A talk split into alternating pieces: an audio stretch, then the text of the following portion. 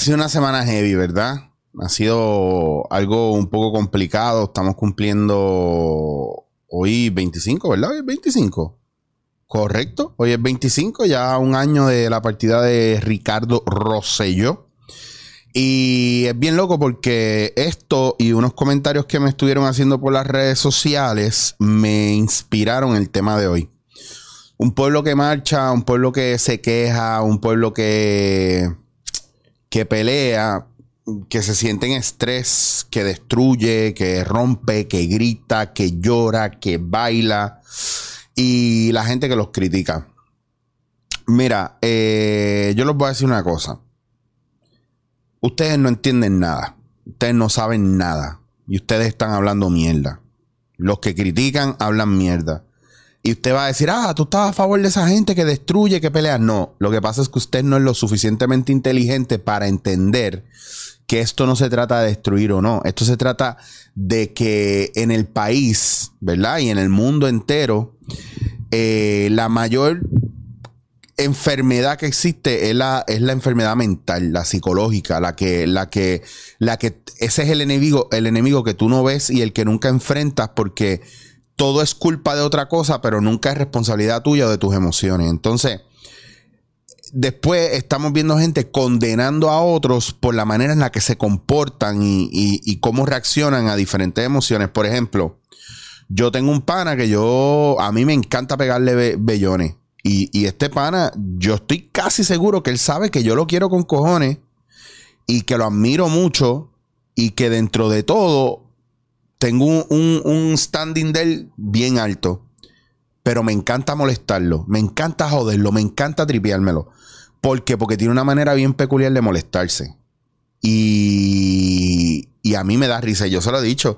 Y yo no te jodo por, por hacerte daño ni nada, yo te jodo por, porque me parece bien funny como tú reaccionas a mí. Y hay momentos donde la gente no aguanta y a veces, mira, yo no sé parar. A mí me encanta joder, tripear y qué sé yo. Nunca lo hago con malicia. Yo, yo he visto gente jodiendo y después de joder van por ahí diciendo que bueno que se jode ese cabrón. Ojalá y se muera también. Y hay gente pues que tienen una manera bien peculiar eh, de, mm, de, de, resolver las situaciones y, y no hay inteligencia emocional. Hay gente que a la menor provocación se encojona, hay gente que a la menor provocación eh, eh, pelea, rompe cosas, ¿verdad? Y eso es parte de, de, esa inteligencia emocional. ¿Qué es inteligencia emocional? Es reconocer cuando estás bregando con ciertas emociones, esas emociones están ahí, ¿verdad? Pero tú sacas un momento idóneo, ¿cuál puede ser el momento idóneo? Para expresarlo. Por ejemplo, cuando tú estás encojonado con tu pareja y te vas y no quieres hablar de eso, eso no necesariamente es un momento idóneo para irte, pero sí es un momento que a lo mejor tú sí necesitas porque a lo mejor tú piensas que eres agresivo o no tienes la manera de comunicarte, ¿verdad? Que eso, eso puede pasar mucho. Entonces, a veces no reconocemos eso. ¿Qué pasa? Del otro lado tenemos a esta pareja que como su pareja no le dice nada, pues, ah, pues él tiene un problema porque él no me dice las cosas. Y mira, no, no se trata de eso. Hay factores también donde la gente, a veces yo soy muy pasional con las cosas que yo digo y hago, y me escriben y me dicen, es que tú estás mordido. Mano, yo odio tanto la palabra mordido, porque le ha quitado validez a la preocupación de la persona o a la, o, o a la emoción que le provoca, ¿verdad? A la sensación que le provoca una situación incómoda de reprensión, una situación eh, a lo mejor de censura, eh, castrante. Entonces, si usted no sabe o no entiende eso, cuando usted le dice a una persona o menosprecia sus emociones, van a pasar una de dos cosas. O esa persona no va a confiar en usted y no va a contarle nunca más nada, ¿verdad? Y usted mismo se cavó la tumba porque usted no puede bregar con las emociones de los demás, así que la censura y eso pasa. O usted cree una persona que se agite más, se moleste más porque no le están haciendo caso. Pasa con las personas que se quieren suicidar y no les hacen caso. Pasa con las personas que dicen que tienen depresión, que se sienten mal. No todo el mundo maneja las emociones como, como usted las puede manejar o como yo las puedo manejar. Hay emociones que yo no sé manejarlas. Cuando yo estuve en mi primera y segunda y hasta tercera relación, yo me molestaba, yo le daba puños a la pared, yo me jodí todos los nudillos, yo no sabía bregar con eso. Yo soy grande, animal, brusco, bestia. Y, uno piensa, yo gracias a Dios nunca, yo tengo un, canal de censura heavy, yo no me atrevería a nunca levantarle la mano a una mujer o a una persona. Y han habido momentos donde sí he peleado. Pero no necesariamente son los momentos favoritos míos de mi vida. Wow, la pasé cabrón peleando. Wow, voy a hacer UFC. No, jamás. Entonces, a lo que voy con todo esto y a lo que quiero ir es cómo usted está manejando sus emociones ante las cosas o dónde usted está invirtiendo su enojo y su alegría. Usted de las personas que a la menor provocación se molesta. ¿Por qué? Usted de las personas que quiere aparentar un tipo de estatus, pero porque no lo está teniendo o haciendo, se molesta, se frustra eh, usted está teniendo problemas económicos y no puede hablar con ellos, no tiene comunicación con su pareja. ¿Cómo es la comunicación con su pareja? ¿Existe comunicación entre usted y su pareja? ¿Usted le dijo a su pareja cómo usted se sentía? Ah, que no, porque mi pareja yo le digo mis cosas, o yo le se las digo a mi jefe, o yo le digo a mi hermano, o a mi mamá, o a mi tío, o al perro, y me salen a ladrar y a morder. Pues entonces, usted tiene que dejar de echarse la culpa y, y ponerse los pantalones en su sitio, y el lado contrario, el que le toca escuchar, tiene que empezar a dejar de censurar y cancelar lo que los demás dicen y tiene que darle la oportunidad a la gente a expresarse. A veces lo que usted necesita entender de la persona no está en lo que dice, sino en lo que hace y cómo lo hace. A lo mejor la persona se hace un 8 hablando, pero, pero usted puede leer el cuerpo y ver la histeria y ver la molestia, ver la frustración. Cuando usted ve una persona que empieza a llorar y, no, y no encuentra las palabras, están pasando muchas cosas ahí. Puede estar súper histérico, molesto, eh, rabioso y lo, que, y lo próximo es que le, le, va a cortar la cabeza. O puede ser sencillamente que su nivel de censura y de vergüenza vaya a otro nivel. Entonces usted también tiene que aprender a abrir los canales de la comunicación, a, a enseñar a los demás, mira, tú puedes hablar conmigo. Y es una cosa, por ejemplo, que me pasa a mí. Hubo una época donde nadie podía hablar conmigo. conmigo usted no, no hable, y mucho menos si es para atacar y criticar. Ahora yo escucho a la gente, pero también, aquí está el punto, ya yo siento la energía con la que viene la gente. Este, este ha sido mi entrenamiento toda la vida como improvisador, sentir la energía con la que la gente va a traer. Eh, y por eso es que yo doy tanto taller em, de, de eh, corporativo, porque la gente quiere prever muchas cosas y, lograr anticipar cosas para poder, either way, o bloquearlas o manejarlas mejor. Por ejemplo, eh, cuando a mí me hablaba, yo tenía situaciones con mi ex esposa cuando vivía en Nueva York, donde todo lo que ella me decía o el ataque que venía en una pelea, yo me lo cogía personal. Entonces pasaron los años, yo estuve viajando de Nueva York a Barcelona y estuve entrenando bastante toda la parte emocional y psicológica. Y yo podía definir y entender a la vuelta a casa después de dos o tres años en una relación de seis años. Después, los últimos dos años, ya yo podía definir cuando ella venía con, con este ataque, ya yo podía definir si eso era para mí directamente o yo era sencillamente el punto de descarga de ella.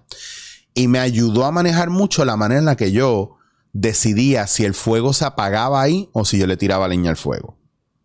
Y eso me pasa hoy día en muchas ocasiones, que yo escucho a la gente y de dónde viene y lo que hablan, y antes de yo atacar y, destruir, ¿verdad? Yo, yo trato de analizar por qué está pasando lo que está pasando y cómo yo, sin involucrarme directamente, puedo, ¿verdad? De una manera u otra, desarmar esa bomba. O sencillamente no me voy a llevar lo que no me toca llevarme. Y eso es bien importante. Entonces usted tiene que entender que esas cosas son súper importantes. Que que, usted las vea, las observe. Pero si usted está apresuradito en una, en una conversación al ataque, pues usted no va a escuchar. Y lo primero que usted va a hacer va a atacar. By the way, quiero mandarle un saludo a ese fan mío que tiene su podcast y que está haciendo lo mismo que yo en muchas ocasiones, ¿verdad? Y está diciendo lo mismo que yo. Y lo que quiero es que cuando tú y yo nos veamos, ¿verdad? Y compartamos, no vengas a guillarte de que tú tienes más followers, porque acuérdate que el contenido que estás haciendo es mío, ¿ok? Acuérdate que tu papá soy yo, te quiero. Entonces, ese tipo de cosas usted las trae con amor y cariño. Hay un factor bien importante eh, y yo creo que es clave.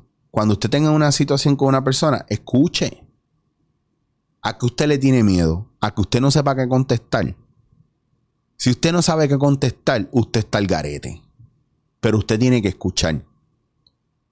Porque no hay mejor argumento, ¿verdad? Que te pueda hacer una persona que el que sea refutado con la misma verdad. Porque si usted tiene que ocultarse, o usted no se atreve a darle cara a alguien, por ejemplo, todavía yo estoy esperando por Fabián Castillo.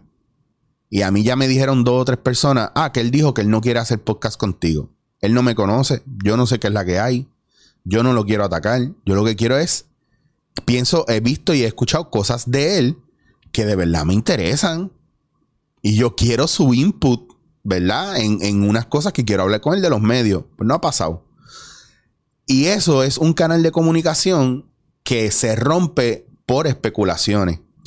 Vuelvo al tema de algo bien importante. Cuando usted se habla con una persona o se relaciona con una persona, si usted no escucha, usted jamás va a saber qué necesita la otra persona. Y a lo mejor no tiene ni que ver con usted. Ejemplo, este tema salió porque una chica me escribió en el de las 70 libras, ah, me escribió que yo tenía mucho coraje en ese episodio. Y yo le dije, sí, tenía mucho coraje, el coraje es bueno, pero es mucho mejor tener una oportunidad de quitarse el coraje de encima. Y este es el espacio para eso, en mi caso. Es el espacio para eso porque si no sería romper las puertas a puño o darle un punching bag o tirarme por un balcón, no sé, como me diera la gana en ese momento manejarlo, pero como yo no lo quería averiguar y se lo tengo que agradecer porque sí, tiene toda la razón y saben qué pasaba, que antes, hace 10 años atrás, yo grababa cosas o videos o audios o lo que fuera, o decía cosas que si estaba molesto, decía, no, no lo voy a decir, me lo callaba. Y eso al final se convierte en dolencias y en enfermedades en el cuerpo. Entonces usted tiene que aprender a comunicar, a decir todo, a no tener miedo a sus emociones. No tenga miedo a llorar, no tenga miedo a hablar, no tenga miedo a amar, que todo el mundo tiene miedo a amar. A mí me dijo alguien ayer en un live que estaba haciendo con una amistad, el amor no existe. Ese, ese es el comentario más infantil que, que yo pueda escuchar de alguien. El amor no existe. No porque tú no lo conozcas significa que no existe. Lo que me estás diciendo a mí es que no estás abierto al amor, ¿verdad? Y qué pena, porque si no estás abierto al amor, no tienes amor de madre, de padre, de hijo, de amigo, eh, y nunca vas a tener pareja, porque la gente, lo que, la gente en el fondo lo que quiere es amor. Lo que pasa es que tiene miedo de, de verse cheesy, ¿me entiendes? Y no hay cosa más cabrona en el mundo que tú estar soñando con la persona que te gusta. No hay nada más cabrón en el mundo que tú llegas ahí al cine y de repente, pum, él o ella llegaron y tú los ves al otro lado y te pompeas porque vas a pasar un rato con ellos. No hay cosa más brutal cuando tú estás en medio de la nada, en el país donde estés, que recibir una llamada de alguien que tú amas. ¿Me entiendes? No me digan que el amor no existe. Díganme que ustedes no saben amar. O que, o que nunca han sentido el amor. Porque la gente que no ha sentido el amor es gente que no sabe comunicarse y que no escucha y que no observa. Es gente que está con los ojos cerrados, los oídos tapados no huele, no siente. ¿Me entienden? Entonces, cuando veamos a alguien molesto, denle su espacio. Cuando ve algo, veamos a alguien triste, denle su espacio. Cuando veamos una persona que le rompieron el corazón, denle una aguja, hilo y díganle, mira, toma, para que empieces a remendarte y hagas tu corazón cada día más fuerte. Pero esa pendejada de que ah, hay más gente por ahí, ay, olvídate, es que los hombres son una mierda, las mujeres son una mierda, son buste. No se vendan esa mierda para que después, para en dos semanas después, estar detrás del primer pendejo que le haga lo mismo. Comunicación. Que no me atrevo a decírselo porque le voy a hacer daño. ¿Le tienes pena a esa persona? O sea, tú piensas que esa persona no puede bregar con lo que tú le tienes que decir porque es mediocre, porque no tiene la paciencia, porque no escucha. Pues tú estás teniendo comunicaciones con una persona que usted no debería tener comunicación. Entonces tenemos mucho miedo de confrontar.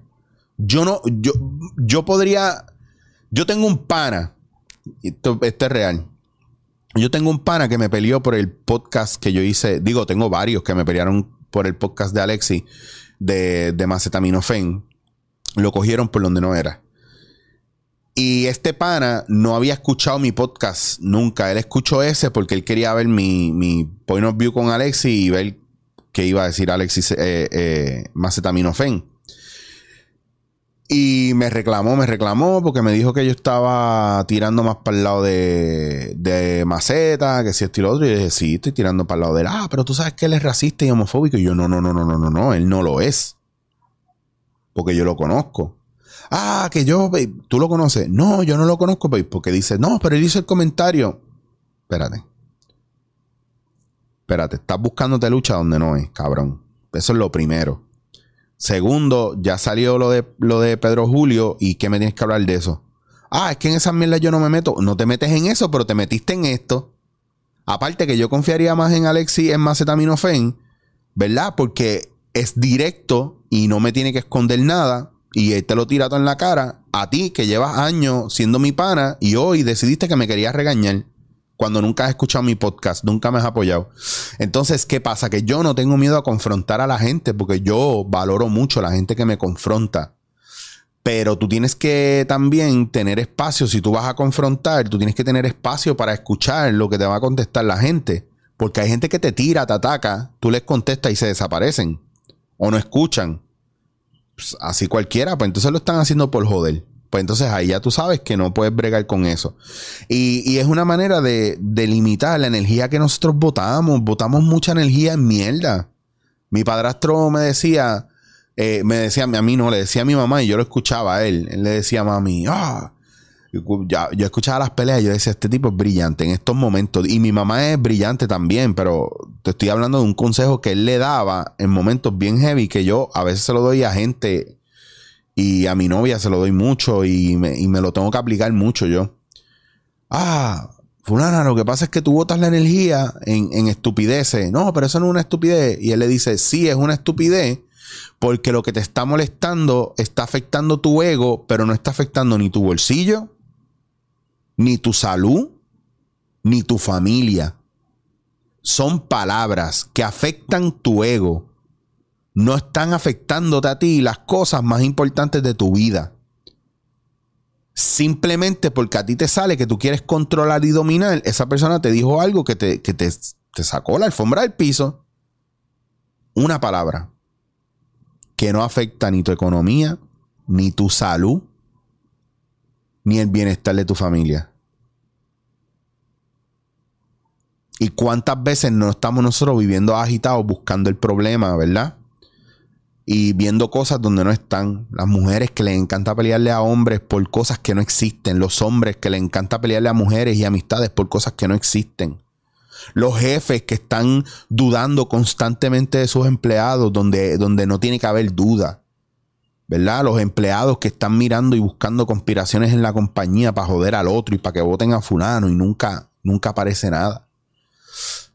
Es la búsqueda, la búsqueda infinita de ese error, ¿verdad? O de esa culpa que nadie tiene que tener. Y el no permitirle a los demás a sentirse molesto, alegre, triste, cansado. Todavía yo no he escuchado un solo día que yo diga, diablo, me siento como mierda y alguien me diga, tranquilo, eso es normal, ya vendrán días mejores. No, todo el mundo me dice, ah, chico, no te pongas así, eso no tienes que... Ese que... ¿Y qué pasa? Que cuando ellos están mal, necesitan su espacio para estar mal. Y ahí es que empieza esa pendeja la doble moral. O no es doble moral, es mira si yo no estoy aquí en el, en el aquí, en el ahora, y mira si yo vivo en mi propia cápsula, que tú no puedes sentirte mal, pero yo me puedo sentir mal. Cuando tú le dices a alguien, diablo, estoy bien explotado, mano, anoche me acosté a las 4 de la mañana, y el otro te dice, y yo, que me acosté a las 4 y 55, yo estoy más cansado. Hola, te voy a cancelar, lo que tú sientas no me importa, yo tengo que ser la estrella. Inconscientemente hacemos eso mucho, usted hace eso mucho, usted hace eso mucho. Comunicación, gente. La, clave de la, comunicación no es lo que usted va a decir. La clave de la comunicación está en cuán capaz es usted de escuchar no solo lo verbal, sino lo físico. Y obviamente lo energético. Y para eso usted tiene que de verdad estar conectado en el aquí, en el ahora. No voy a decir más nada.